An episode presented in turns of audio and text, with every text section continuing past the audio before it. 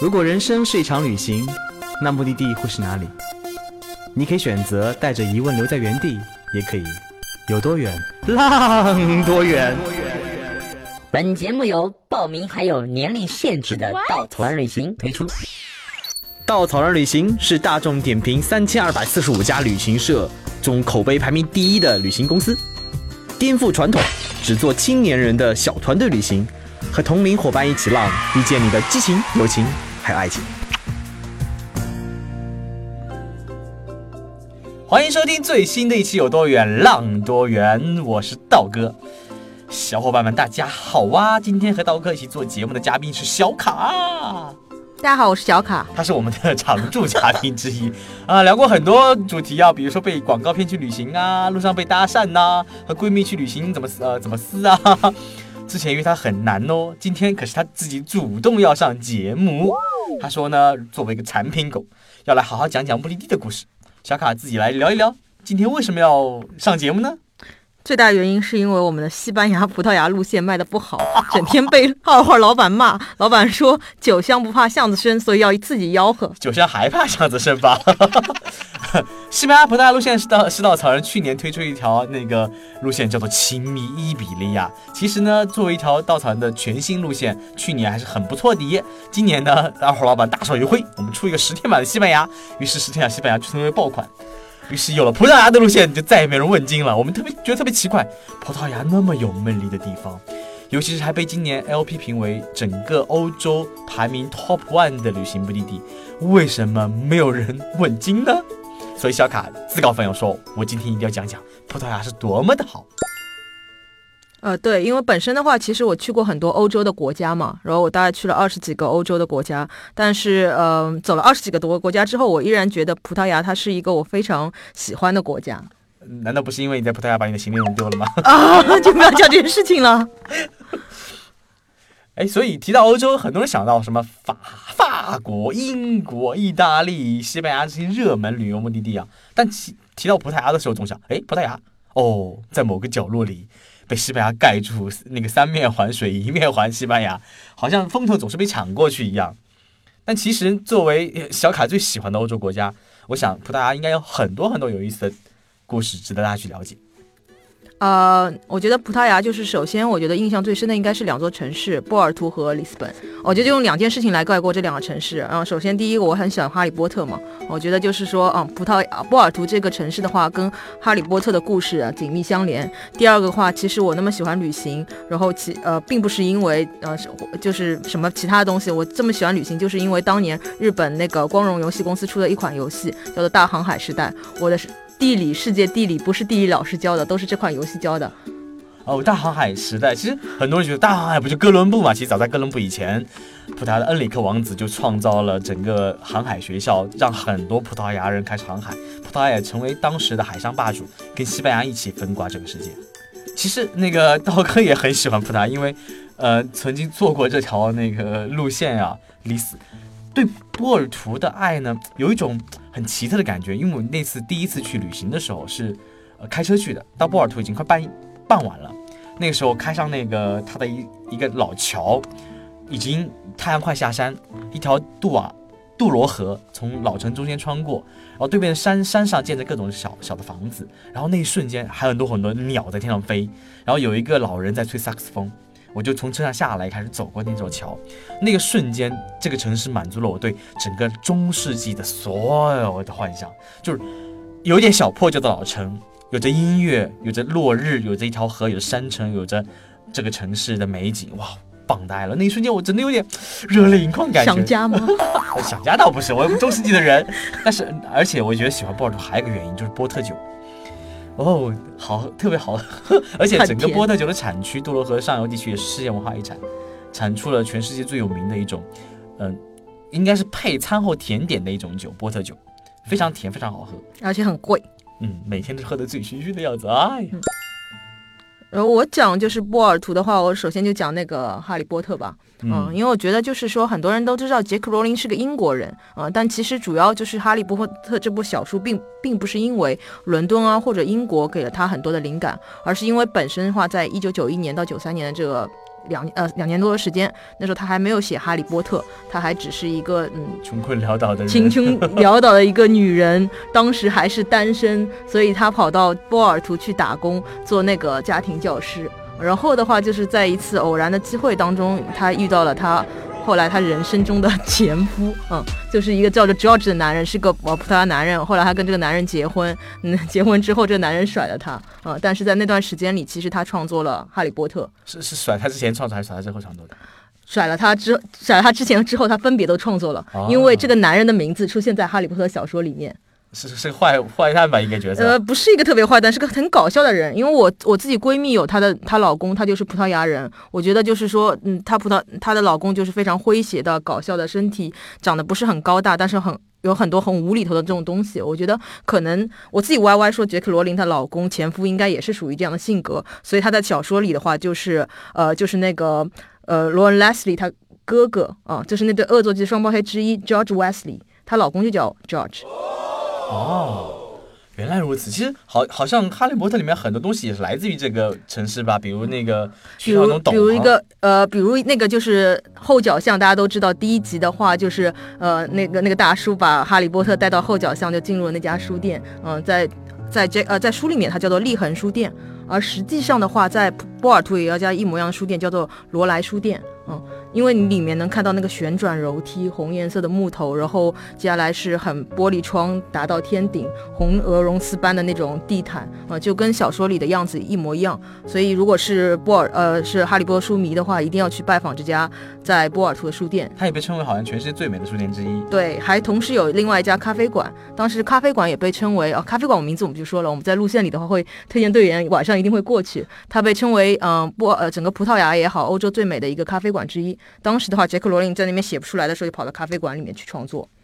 嗯，还有一点的是，啊，大家肯定很多人都喜欢装逼，就比较很喜欢就是那个斗篷，哈利波特斗篷。那它其实的一个前身的话，就在来自于就是说，整个波尔图大学它非常有意思，它学生的校服非常酷，长的就是那样黄色斗篷，而且。呃，每年的话，九十月份他新生开学的时候，他会有一个特别好玩的一个传统啊，就是说他们的学长每次都会来调戏新生啊，就来欺负新生，所以他会把每年大一的新生的话，有很多学长带领他们到每个广场上去吆喝啊、呐喊啊，在城市里穿行，然后你会看到那个波尔图大学学生就是跟小说里面一模一样。同时的话，我们会去到一个酒窖哦，那个 那个很好玩，那酒窖那个。带我们参观那个那个女侠披着个斗篷，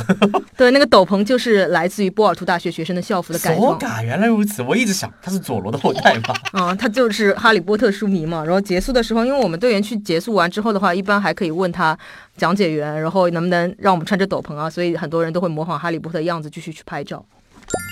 啊，其实道哥以前对波尔图的了解就觉得哇，这是一个迷人的中世纪老城。破破的、旧旧的，有着很有层次的感觉，包括整个夕阳、那个河流、大桥这种古建筑，让你觉得哇，这城市美极了。原来还有那么多跟哈利波特有关系的故事。对，然后杰克罗琳其实把历史人物也穿插进去，比如说我们一般都会有很印象很深刻的去分学院末的故事啊，所有人都会想分到自己觉得自己非常勇敢，呃，非常有智慧，所以喜欢呃 Slightly 哦不对，喜欢格雷芬多，但是那个 Slightly 的创始人就是那个 Slightly 创始人就是伏地魔的一个先祖啊，他名声他本身的名字在书里面叫 Slightly Slacha 啊，他的原型就是整个葡萄牙曾经最有名的一个独裁统治者。嗯，他名字也是萨拉查。如果你拿到他的照片的时候看一下，我靠，果然跟《哈利波特》里面那反派长得一模一样。哎，《哈利波特》里面的为什么会有画像呢？哈利波特对啊，就他那个魔法师圣器里面后面都会有出现一些配图啊。啊，原谅我不知道，哥从来没有看过《哈利波特》的小说，电影倒是一部都没落下过。哎，我在波尔图的时候呢，每天喝的醉生梦死，那个波特酒太好喝了，然后就在大桥上等着日落，那种感觉就是微醺的状态，哎，那种。那种感觉特别不一样，呃，小卡，你有什么特别经历呢？我觉得特别经历是我第二次去波尔图的时候啊，那时候的话，我们有个自由，大概有有一下午的行程可以大家自己在那边逛啊，所以的话，我就跟一个队员，因为。因为那时候就是大家都散开了嘛，其中我们队里有个 A B C，然后问我说哪里有什么很 local 的体验，他问我要去哪里，后来我说我也不知道去哪里，我就想去人少的地方，所以他跟着我一起去，而我那时候就钻进了波尔图那个校区里面，因为我觉得学校周围人肯定很少，然后我们七拐八拐拐到了一家很小的。小街道上面，然后本来想进一家就是有个杂货店，它门口的那个招牌比较好看啊，所以我们本来想进去买一杯水啊，买一点饮料之类的，后来就闯进去之后发现这一家人那时候中午午休的时间他们在吃饭。嗯，然后吃饭的时候就特别香，然后我们有点饿了，嗯，就问主人说他在吃什么，吃什么汤，结果他说就是这是他们家庭聚会，但是没关系，你们既然来了，就是他盛了一碗汤给我们喝。嗯，盛碗汤之后的话，又开始招呼我们喝酒。就是他说，因为那个那个那个男主人的话，他是一个跟我们差不多，比我们年长一些年轻人，他父母完全不会英文，他就等于说在帮我们做一做翻译，然后邀请我们喝汤，然后让我们体验喝那个酒啊。同时我们说我们昨天晚上我们不好意思嘛，所以我们说我们昨天已经喝过波特酒了。他说你们一定要来喝一下这些 local 的酒。同时问我们说左边一瓶，右边一瓶，爸爸的味道和儿子味道，你要喝什么？啊，我们我们就说我们想喝儿子的味道，然后喝完就觉得嗯非常新鲜，跟我们前。一天晚上喝的波特酒不太一样，现在喝完之后，他说：“那你再试试爸爸的味道，就是他父亲喜欢喝的酒，果然就味道比较陈旧。”然后就，然后就。我们搬了两个椅子，就加入了他们的家庭聚会当中。然后他用英文跟我们聊天，同时又翻译给他父母听，然后讲了很多葡萄牙的事情。嗯，可能后来我们了解到他的一个家庭状况是，他们也不是特别富有，他们就是在葡萄牙非常中产阶级的人。平时的话，他们都是他，比如说他，他和他老婆，他老婆是做医医院的护工，他是一个 taxi 司机。嗯，他们的一个生活水准不是很好，但是整个来说，他们一家还是生活的非常开心，非常幸福。然后我们问他，就是。葡萄牙最好的是什么？嗯，他就说葡萄牙，嗯，最好的就两两样东西。第一个是葡萄牙有最好的天气，第二个葡萄牙有罗纳尔多。然后结束的时候，就是我们就吃完了嘛，然后跟他父母道歉，然后我们就想付他们钱，因为我们在那边他们家又吃了又喝了汤，又吃了肉，又喝了酒。最后我们把钱塞给他说说，他说所有都是免费的，因为他们现在中午的话并没有营业，他们晚上可能会改到一个家庭生家庭的一个怎么说餐厅，但是今天的话他就把我们当朋友来招待，然后并且临别的时候我们就我们身上什么都没带，什么礼物都没有，然后他说最好的礼物就是拥抱，然后他主动来过来拥抱了我们。所以其实，呃，葡萄牙除了那个波尔图，波尔图的老城也是世界文化遗产。然后除了这个地方的话，还有非常有名的，它是首都里斯本。其实里斯本很有趣啊，它我记得是一九一七几年有个大地震，一七七五年把整个城震没了啊。而且大家也知道，在西班牙葡萄牙那个伊比利亚半岛是一个历史很纠葛的地方。为什么当时穆斯林创造？呃，伊斯兰教了以后，就是穆罕默德上伊斯兰教以后，当时打到整个北非，从摩洛哥派了当地的白白人打到了欧洲，就把整个葡萄牙跟西班牙给占领了。所以葡萄牙这边来了很多白白人跟穆斯林的后代在这里生活。所以葡萄牙本身有一个区域叫做法斗区，是法不对，是呃叫做阿尔法马阿尔法马区。然后呢，也生活了很多很多那个穆斯林的后代，所以整个葡萄牙呢很有意思。呃，里斯本很有意思，有很多很多多民族的融合在这里。然后我觉得这本身的话，就是因为刚刚刚那个道哥也说了嘛，整个它被地震震没了，所以的话，整个里斯本的建筑没有那么大特色。觉得里斯本给我印象最深刻的就是第一，它有很多好玩的交通工具，比如黄色的叮叮车，啊，黄色的小小有轨电车，还有叮叮车，还有小升降机，还有它有全世界呃最有意思的两家书店。哦，还又是书店，哎，还好像里斯本也是全世界青旅排名 top ten 的，占了三家。对，就是它青旅本身也非常有它自己的一个装饰特色嘛。嗯，我先讲它两家书店吧，因为第一家书店的话我自己没碰上，然后是我朋友去的时候我推荐给他，那家也是全世界可能最难碰的一家书店，它叫做就是呃 Tell Your Story，它是一辆就是蓝颜色的巴士车，它是移动的。它常常常是在里斯本的，就是城市里各自移动。当时我朋友的话，他到欧洲去 gap，然后他要去呃里斯本，然后他完全没做攻略，然后我就很不靠谱的就直接推了两家书店，然后心想你肯定不会遇见那家书店，结果他第一天碰到遇到就碰到了，那么好运气。对，然后那个书店里的话，那小哥也非常有意思，然后他跑过去就跟因为。给我，我给他看了图片，长得一模一样。他跑过去跟那小哥打招呼，那小哥很惊奇，因为很多人他只是无意中遇到这家书店，难觉得难得有一个人，而且从中国过去为了找这家书店，嗯，所以那家书店里面他有很多他很很文艺的书，而且本身他也非常有有意思。还有一家书店的话是，嗯，因为我们在里斯本的话会带大家用好玩的交通工具去串联这个上下两城，在我们走的路上，它其实会遇到这家书店，叫做呃一个布布特莱书店。伯特莱书店，伯特莱书店，对，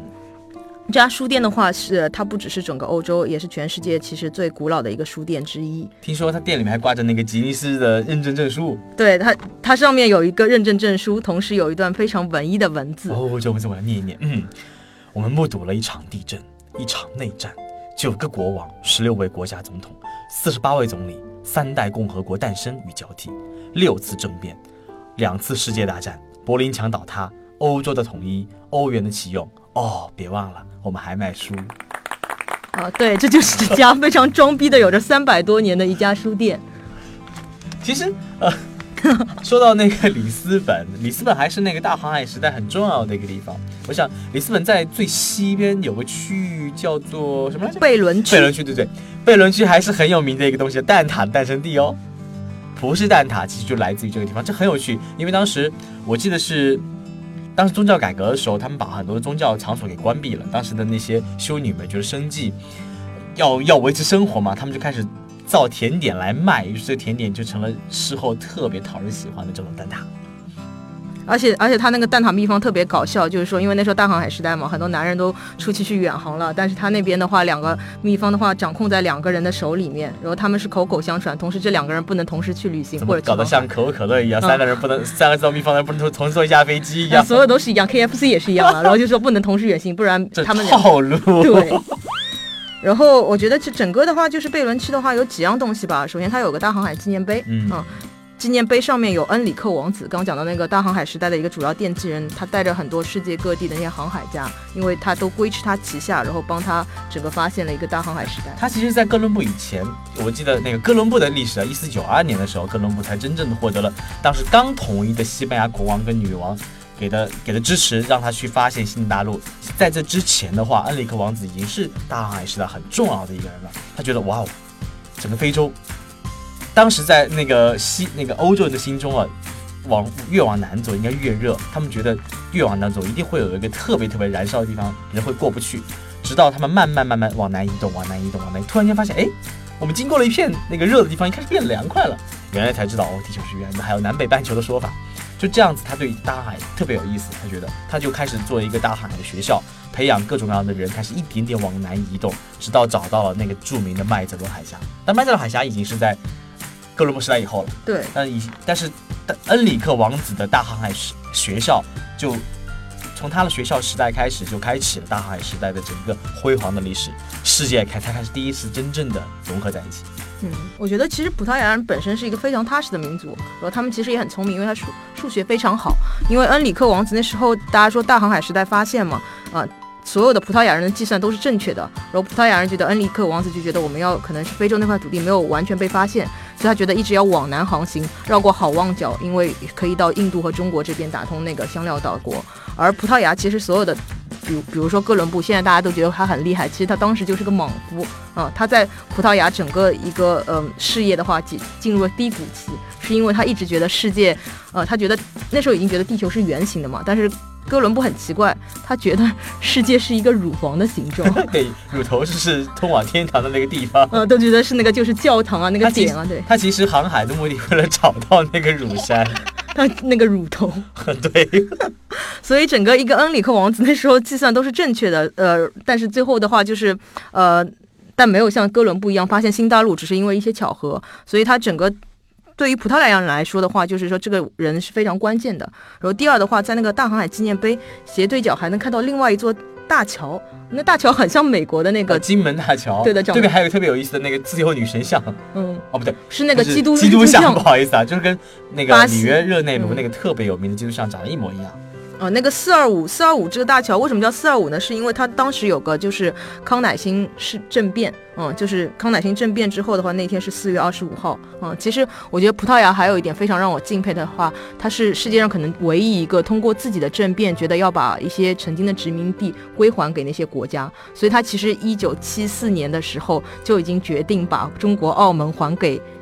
我们大陆啊，只是那时候话啊，邓小平爷爷为了一些政治的目的，说你先不要还给我，你等到一九九九年再还给我。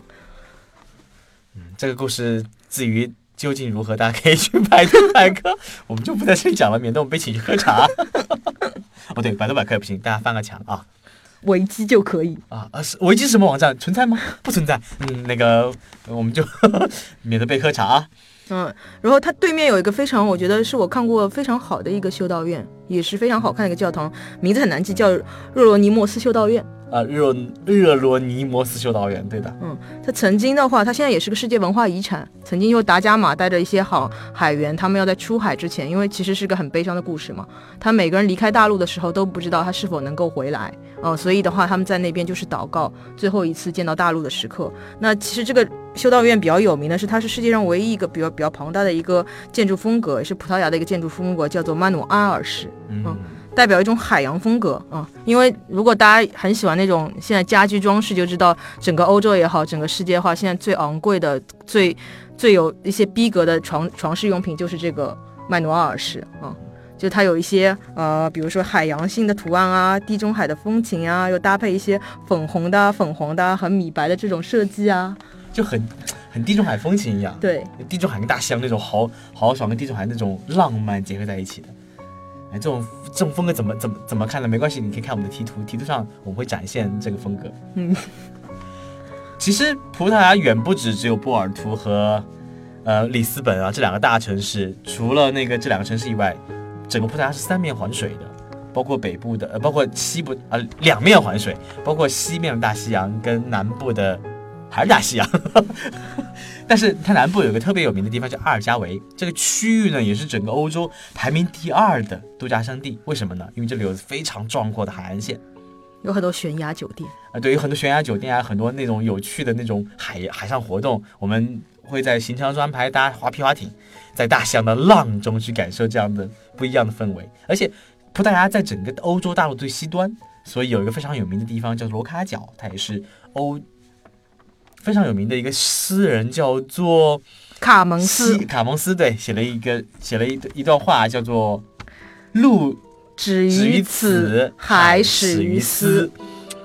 然后这个这 个就是就是整个来说的话，就是 L P 去评定世界上十个一定要去的打卡地之一的话，就有这个罗卡角。罗卡角就立了这个当时的杯子，这个碑，而且这个这个诗人的话，其实对葡萄牙人非常重要嘛。大家知道，如果他的友邻西班牙的国庆日是他发现大航海的那一天，哥伦布发现美洲大陆的那一天。而我觉得葡萄牙人很浪漫，他把他最重要的一个诗人卡门斯逝世的那天，六月十号定为他的国庆日啊。这个诗人，我觉得，因为我以前很喜欢他，我特地拜托我朋友去那个最欧洲最古老书店，他为我带来一本就葡萄牙语版本的卡蒙斯诗集，因为根本就没有英语版本。同时，我们中国其实官方也没有出过他的一个诗集。但我觉得他比较浪漫，就是他一生也是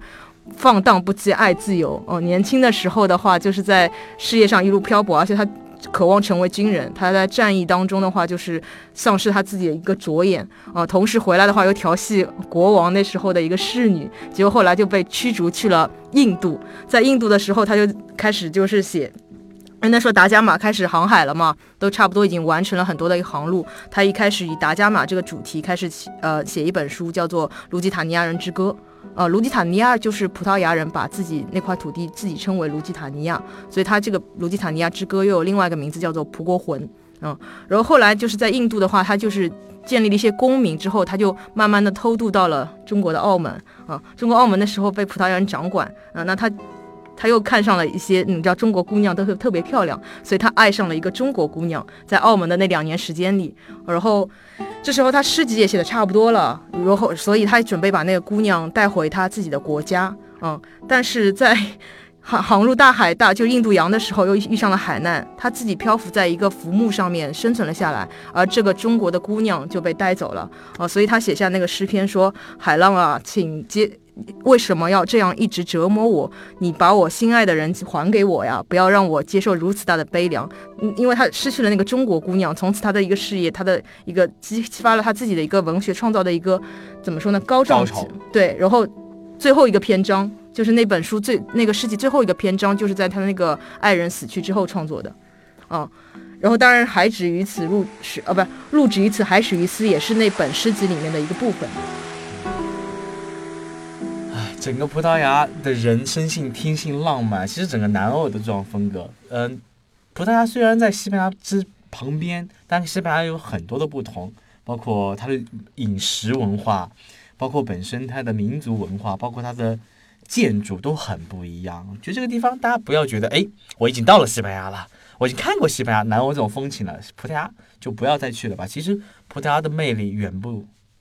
止此。对，因为我每个队员去过之后，他每每个人其实都是因为西班牙去到那片土地的。就像我，我以前可能看了很多葡萄牙资料，但其实没有去葡萄牙旅行，就觉得哇塞，如果要去东欧，我一下子能去好几个小国家，而去到葡萄牙，葡萄牙那么小，那我顺大便只能去。跟西班牙两个国家一起玩，如果我没有那么长的假期或者那么多钱，去玩一下葡葡萄牙和西班牙不是很方便啊，所以的话就一直没去。但其实每个人其实去到那边的话，你会觉得就是，首先你比如说去到波尔图，你会在那个河岸边看到整个老城的时候，发现我靠，怎么这么美？可能去对比之前去到西班牙城市，觉得这个城市实在美更美一些。然后第二的话，很多人可能会对西班牙的美食做很多的期待，但我觉得葡萄牙的美食。